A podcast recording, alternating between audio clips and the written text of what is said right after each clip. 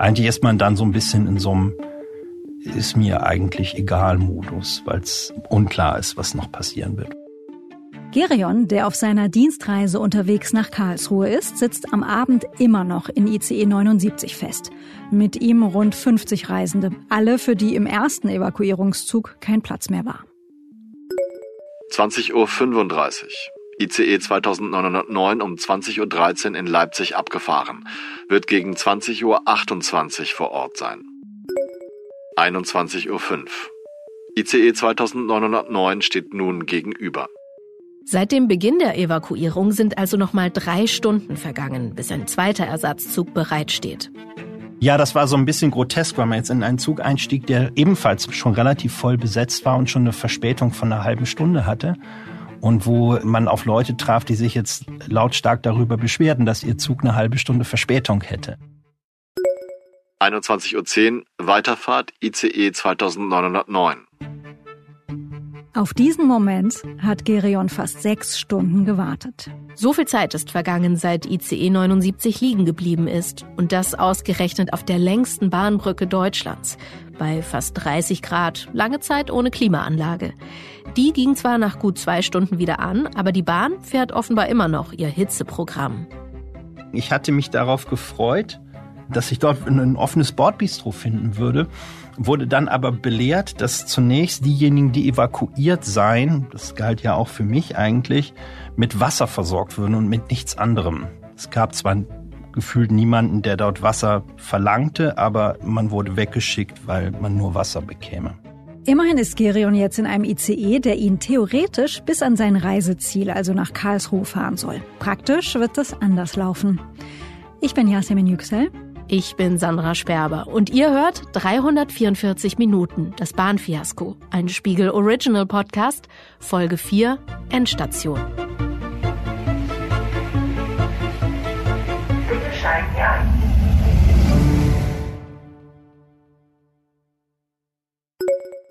Einundzwanzig Uhr neunzehn. Die Zwangslage betrug 344 Minuten. Das ist die letzte Nachricht in dem internen Bahnchat zu ICE 79. Der Zug ist geräumt. Fast sechs Stunden hat es gedauert, bis endlich alle Fahrgäste den ICE verlassen konnten. In der Logik der Bahn ist also jetzt um 21.19 Uhr die Sache erledigt. Für die Reisenden aus ICE 79 ist die Sache aber noch lange nicht erledigt. Um kurz vor Mitternacht postet Sebastian, der auf dem Weg nach Brüssel ist, das hier auf seinem Twitter-Kanal.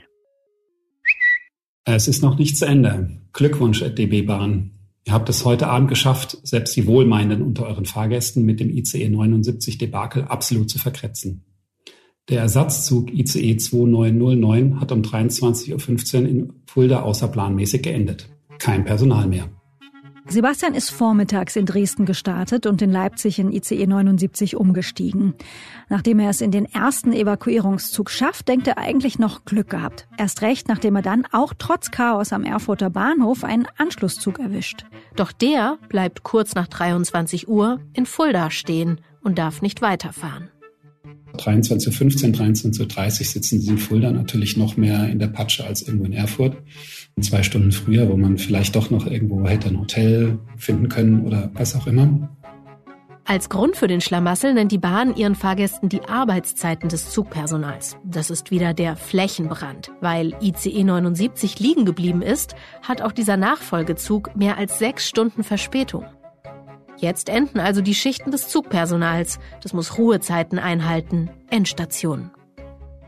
Ja, in Fulda war es dann tatsächlich so. Genau, der Zug ist dann geräumt worden, ist dann wahrscheinlich irgendwo aufs Abstellgleis gefahren, sonst wohin. Das heißt, in Fulda treffen jetzt, später am Abend, verständlicherweise gefrustete Passagiere auf vermutlich ähnlich gefrustete Zugbegleiter.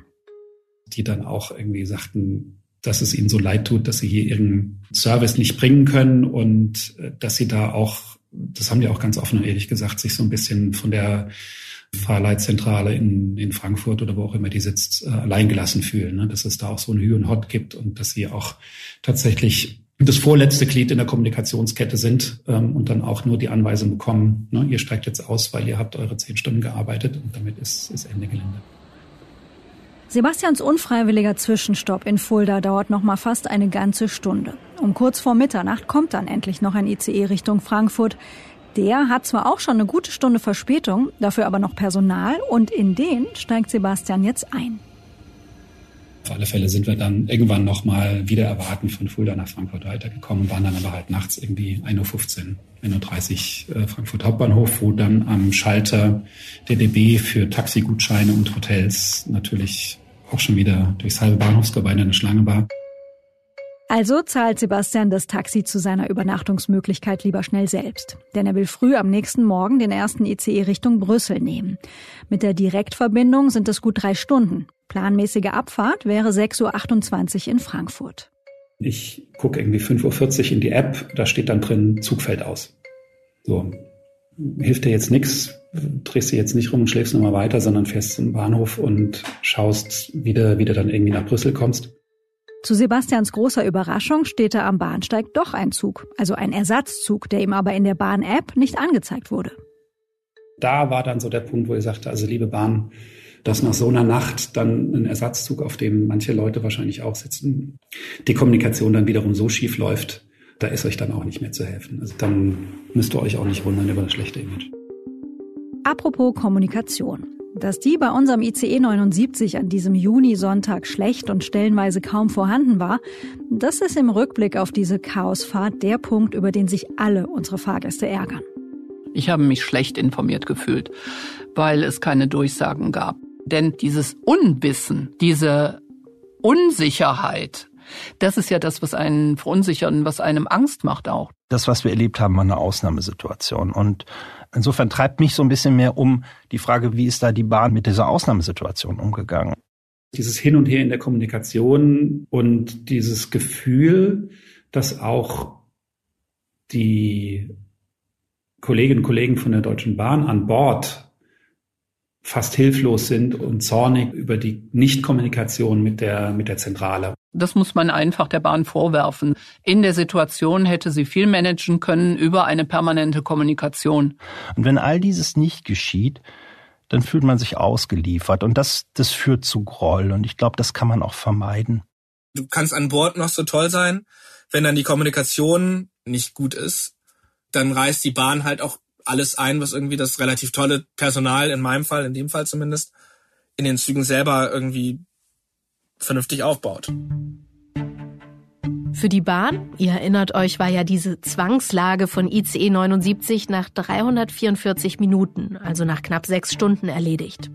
Aber für unsere fünf Reisenden dauerte die Zwangslage noch überwiegend weit länger. Sabine, Fahrziel Frankfurt, hat's unterm Strich noch relativ gut erwischt. Sie kam immerhin noch am gleichen Abend, 23 Uhr an. Planmäßig wäre sie um 17.52 Uhr in Frankfurt gewesen. Gerion rollte nachts gegen 2 Uhr am Karlsruher Hauptbahnhof ein. ICE 79 hätte dort eigentlich um 19.09 Uhr ankommen sollen. Lukas, unser Spiegelkollege aus Köln, war erst am nächsten Tag, also Montagmittag zu Hause. Wäre ICE 79 planmäßig gefahren, hätte Lukas mit dem passenden Anschlusszug Sonntagabend theoretisch gegen halb acht in Köln aussteigen können. Und Justus und Sebastian, die beide nach Brüssel wollten, was normalerweise von Berlin aus eine Zugreise von rund acht Stunden wäre, die kommen auch beide erst einen Tag später in Belgien an. Sebastian, haben wir gerade gehört, muss einen Stopp in Frankfurt einlegen. Und auch Justus übernachtete ungeplant bei seinen Eltern. Weil er sich kein Hotel in Erfurt leisten konnte und ja auch keinen Gutschein bekommen hat, hat er einen riesen Umweg in Kauf genommen und ist dann von Hannover aus am Montag Richtung Brüssel gestartet. Dazu muss man sagen, unsere Reisenden sind Verspätungen und Zugausfälle gewöhnt, weil sie alle beruflich öfter Bahn fahren oder sogar Vielfahrer sind. Trotzdem hat die Pannenfahrt von ICE 79 viele von ihnen ins Grübeln gebracht über den Zustand der Deutschen Bahn und die Zukunft des Zugfahrens. Serafin, jetzt holen wir dich dazu, weil du ja nicht nur die Hintergründe dieser einen Ausnahmefahrt recherchiert hast, sondern auch die Bahn als Konzern ganz gut kennst. Was würdest du sagen? Wie ehrlich ist die Bahn bei der Kommunikation solcher Pannen?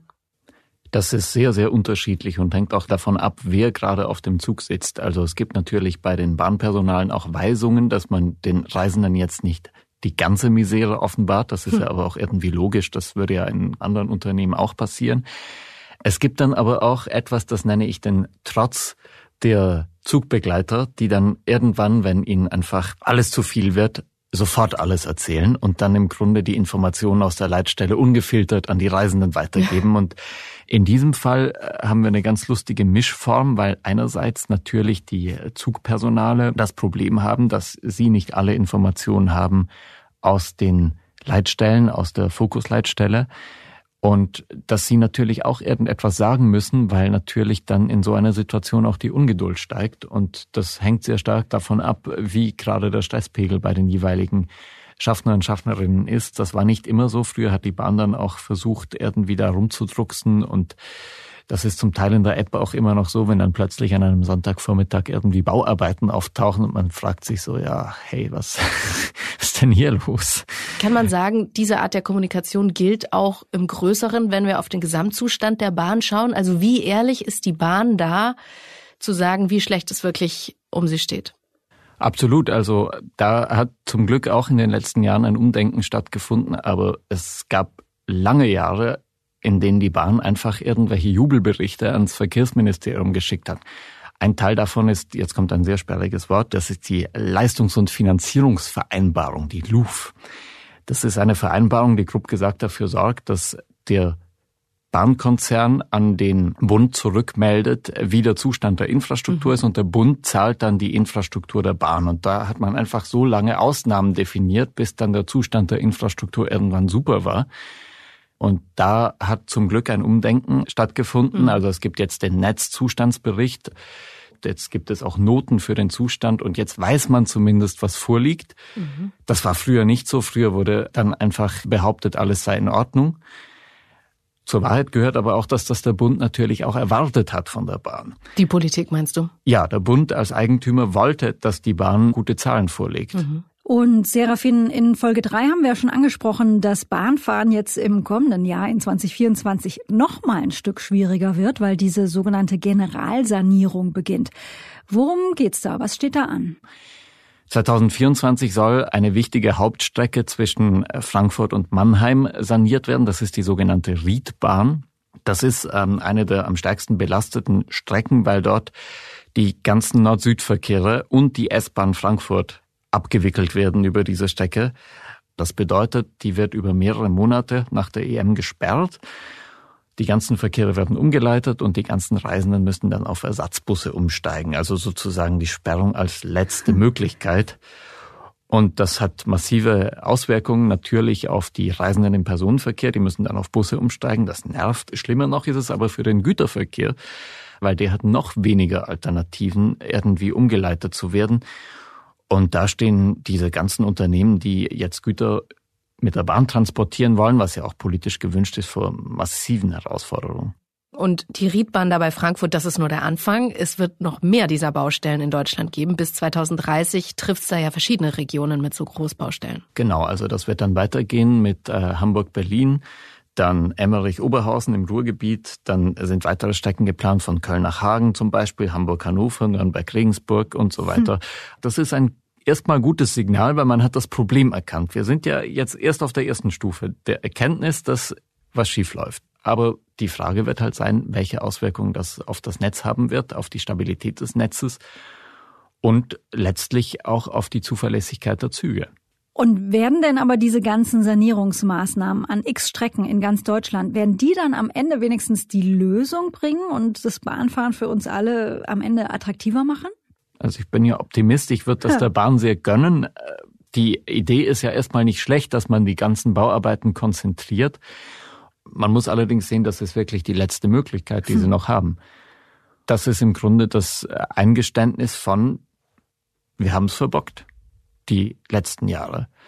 Und jetzt sagt man, okay, wir müssen general sanieren, sozusagen Komplettsanierung, wie beim Zahnarzt, also wenn man dann gleich äh, einfach mehrere äh, alle Zähne raus, äh, mehrere Zähne rausnimmt, äh, auch die, die zum Teil noch gesund sind, um dann einfach eine saubere Lösung zu haben. Das Problem ist natürlich die Erwartung, die damit verknüpft wird. Ich würde das ja gerne glauben, dass es danach besser wird. Tatsächlich ist es aber so, das belegen auch die Pünktlichkeitsberechnungen aus dem Konzern selber, dass natürlich diese Generalsanierung, das sind wenige Dutzend Kilometer Strecke, natürlich nur einen marginalen Effekt hat auf mhm. das Gesamtsystem. Was wäre stattdessen nötig? Also es wäre jetzt fatal in dieser Lage, einfach nur zu sagen, wir müssen jetzt das Netz sanieren und alles wird gut, sondern die Bahn besteht aus so vielen kleinen Teilen, dass überall geguckt werden muss, wie können wir die Pünktlichkeit verbessern? Wie schaffen wir es, zuverlässig Züge fahren zu lassen? Tatsächlich sind ja nicht alle Verspätungen auf das Netz zurückzuführen. Das ist ein großer Irrglaube. Gerade im Fernverkehr gibt es massive Probleme beim Personal. Also die Personaldecke ist zu dünn.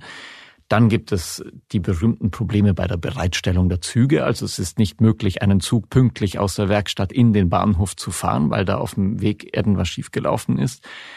Dann ist es eine Frage der Verlässlichkeit der Fahrzeuge. Und das alles wird ja mit dieser Korridorsanierung nicht besser, sondern das ist eine kohärente Strategie gibt, wo wollen wir hin. Die Bahn besteht aus so vielen kleinen Teilen, dass überall geguckt werden muss, wie können wir die Pünktlichkeit verbessern? Wie schaffen wir es, zuverlässig Züge fahren zu lassen?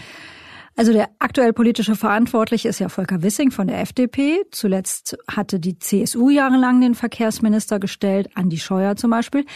Inwiefern hat denn die Politik in Deutschland in den vergangenen Jahren die Bahn so als großes Ganzes vernachlässigt? Also es gab keinerlei Strategie, was mit der Bahn passieren soll. Also jeder Verkehrsminister hatte dann irgendwie seine eigenen Pläne. Scheuer, die Minister vor ihm hatten noch ein geringeres Interesse an der Bahn. Ganz früher war die Bahn die Cash Cow, die den Bundeshaushalt sanieren sollte. Und für Wissing hat jetzt das große Aufräumen angefangen in einem Konzern, der so ein bisschen außer Kontrolle geraten ist. Und es gibt auch innerhalb der Ampelparteien keine konsistente Strategie, was mit der Bahn passieren soll.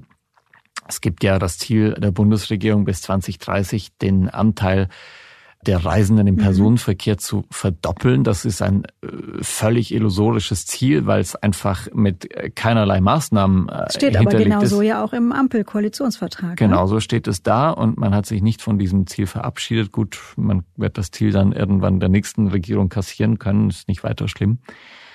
Aber es gab einfach keine konsistente Strategie, welche Bahn wollen wir, zu welchem Preis, welche Aufgaben soll diese Bahn erfüllen. Und dann ist es natürlich so, dass die CSU, CDU-Regierungen in letzter Zeit auch die äh, klimapolitische Bedeutung des Verkehrsträgers Bahn vollkommen unterschätzt haben. Da hat erst durch die Klimabewegung ein Umdenken stattgefunden, weil früher einfach dieses Bewusstsein nicht da war, welche äh, großen Hebelwirkungen die Bahn als äh, ökologisches oder ökologischeres Verkehrsmittel haben könnte.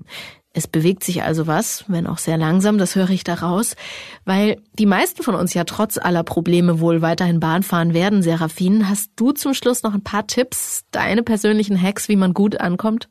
Also, es gibt eine technische Antwort auf dieses Problem und eine persönliche. Also, es ist immer ganz gut zu gucken, woher die Züge kommen. Die Zugnummer verrät viel über den Zug, also zweistellige ICEs, das sind sehr langlaufende ICEs, eben Berlin-Gesundbrunnen, Zürich Hauptbahnhof, da kann unterwegs schon mal was schieflaufen. Ah. Die äh, also lieber einen ICE mit zum Beispiel eine Dreistelle. Gibt es auch vierstellige, ja. weiß ich Ja, gar genau. Nicht. Vierstellige ICE-Züge sind die Sprinterzüge oder sogenannte Verstärkerzüge, die dann nur auf kurzen Relationen eingesetzt werden. Aber, Vorsicht an der Bahnsteigkante, es gibt bei diesen Sprinterzügen gerade das Problem, dass die Baureihe 403, also die ICE-3-Züge, die sind nicht so ganz zuverlässig. Dort kann es zu Problemen auch im Bordbistro kommen und da ist die technische Zuverlässigkeit etwas abnehmend. Ganz schlimm sind die Verkehre nach Belgien. Dort sind die ICE der Baureihe 406 in Betrieb. Also mit dem ICE nach Belgien zu fahren, ist etwas, was ich auf gar keinen Fall empfehlen würde. Da haben wir ja durch Zufall auch zwei Reisende sozusagen hier mit an Bord. Justus sowohl als auch ähm, Sebastian, die waren ja unterwegs nach Brüssel. Ja, also das ist nicht zu empfehlen. Und sonst immer genug Zeit zum Umsteigen einplanen.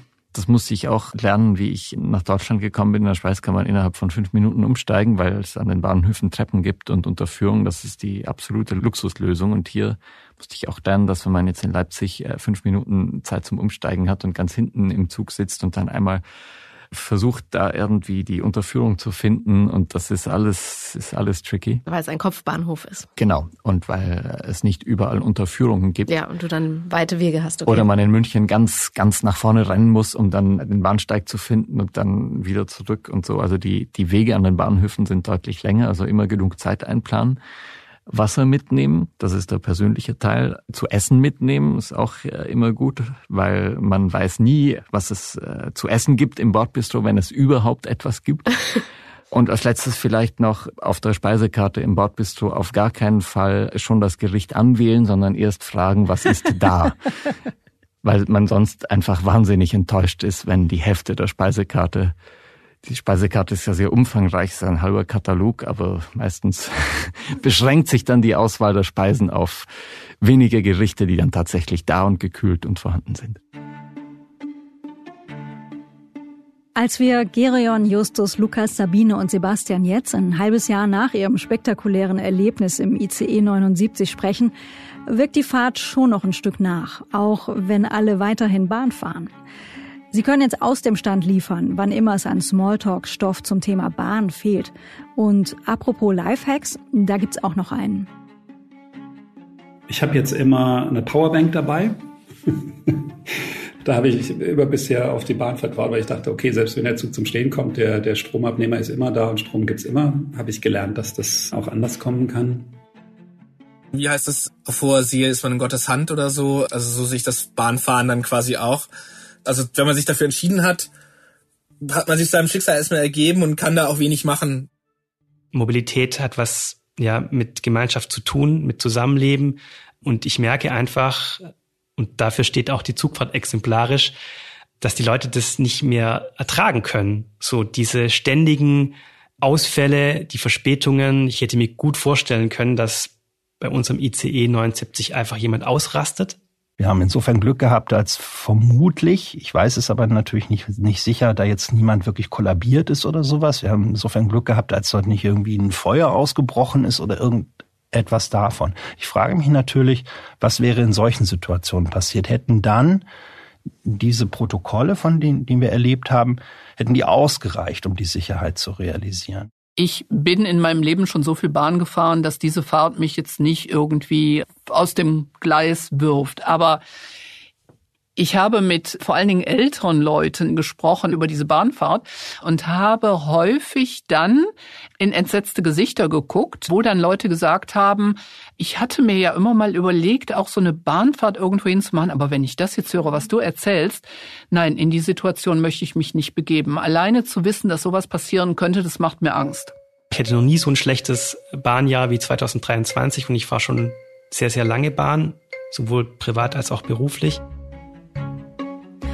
Dass die nächsten Bahnjahre erträglicher werden, ist unwahrscheinlich. Die Generalsanierung mit ihren Streckensperrungen in ganz Deutschland zieht sich jedenfalls mindestens bis 2030.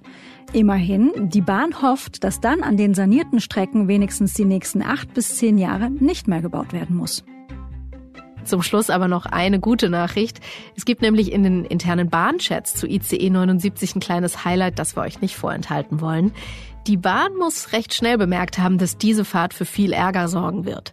Nachdem der Zug etwa eine Stunde Verspätung gesammelt hatte und die Klimaanlage ja auch ausgefallen war, da hat die Bahn eine Kommunikationsoffensive geplant mit einem Stück Papier.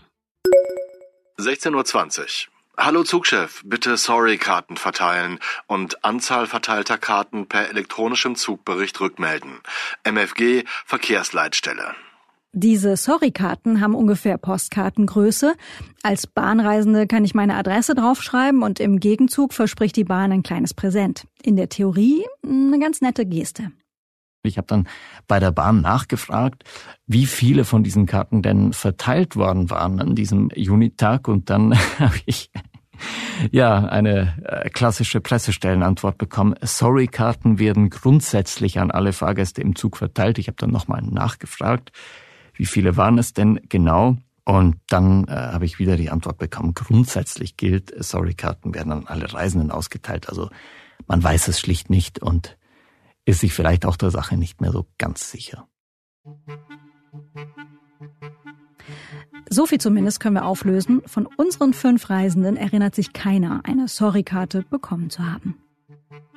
Habt ihr schon mal eine Sorry-Karte bekommen oder eine andere wahnwitzige Bahngeschichte erlebt? Dann erzählt uns gerne davon in einer Sprachnachricht. Oder wenn ihr noch Fragen habt zum System Bahn, warum da was wie schief läuft oder was ihr schon immer mal verstehen wolltet in Sachen Bahn, dann meldet euch auch gern bei uns. Wir wollen es nämlich alles in einer Bonusfolge von 344 Minuten besprechen. Eure Sprachnachrichten könnt ihr uns per WhatsApp an 040 380 80 400 schicken oder per Mail an podcast.spiegel.de. Die Kontaktdaten stehen auch in den Show Notes und wir sagen schon mal Dankeschön an alle, die sich schon beteiligt haben. Und wenn ihr jetzt noch mehr spannende Geschichten hören wollt, empfehlen wir euch die anderen Spiegel Original Serien hier in diesem Kanal. Zum Beispiel Kryptoguru über den unglaublichen Aufstieg und Absturz von Sam Bankman-Fried. Der ist mit einer Kryptobörse innerhalb kürzester Zeit zum Milliardär geworden und dann im Knast gelandet. Oder Operation Nord Stream. In der Podcast-Serie rekonstruieren wir, wie die Sprengung der Ostsee-Pipelines gelaufen sein könnte. 344 Minuten, das Bahnfiasko, ist ein Spiegel Original Podcast von Serafin Reiber, von mir, Sandra Sperber und von mir, Yasemin Yüksel. Wenn ihr uns auf Apple Podcasts oder Spotify hört, dann hinterlasst dort doch gern eine Bewertung und euer Feedback. 344 Minuten ist eine Teamleistung. Fact-Checking Peter Lakemeyer und Sarah Ringer. Executive Producer Ole Reismann und Janis Schakarian. Sounddesign und Audioproduktion Philipp Fackler und Marc Glücks. Line-Producerinnen Ruth Lampen und Charlotte Meyer-Hamme. Ein großes Dankeschön an unseren Kollegen Olaf Häuser, der uns die Protokolleinträge der Bahn zur Fahrt von ICE 79 vorgelesen hat. Und natürlich Danke an alle Fahrgäste, die für diesen Podcast mit uns gesprochen haben. Bitte steigen Sie ein.